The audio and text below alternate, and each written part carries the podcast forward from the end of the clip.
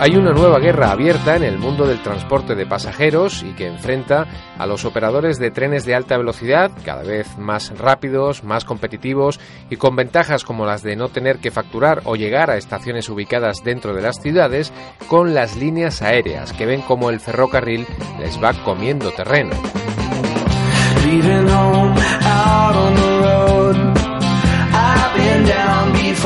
Pero el avión tiene un aliado que puede minimizar la amenaza, las matemáticas. Investigadores de distintas universidades españolas y norteamericanas han elaborado un modelo matemático que analiza esa competencia y que también sirve para hacer tareas propias de las aerolíneas como las de asignar flotas o generar horarios de vuelos.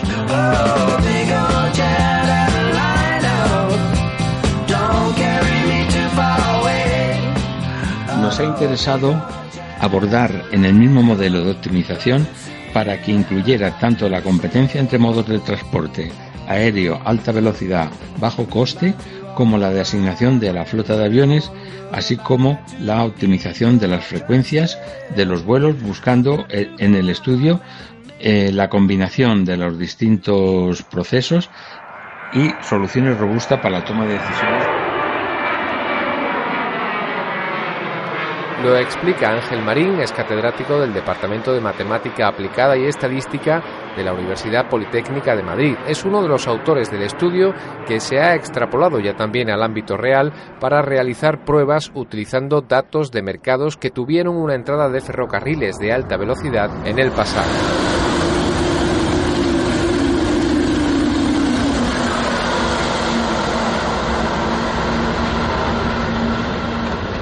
Los resultados de estas validaciones se han revelado como muy útiles para predecir los impactos de la entrada futura del ferrocarril de alta velocidad en mercados a los que todavía no ha llegado. Esta competencia se ha estudiado para distintos escenarios. Un primer escenario hemos supuesto que se mantiene el precio de alta velocidad proporcional a los mercados actuales y cuando la, eh, alta velocidad aumenta la frecuencia, la frecuencia trataría de aumentarla para competir, pero a partir de un cierto valor le resulta demasiado caro eh, mantener esas frecuencias y no puede hacerlo. Otro escenario que hemos estudiado es de que Iberia bajara el precio y la alta velocidad tendería a equilibrarlo, pero si la reducción aumenta demasiado, entre un 20 y un 30%, la situación no es sostenible, acaba perdiendo el mercado.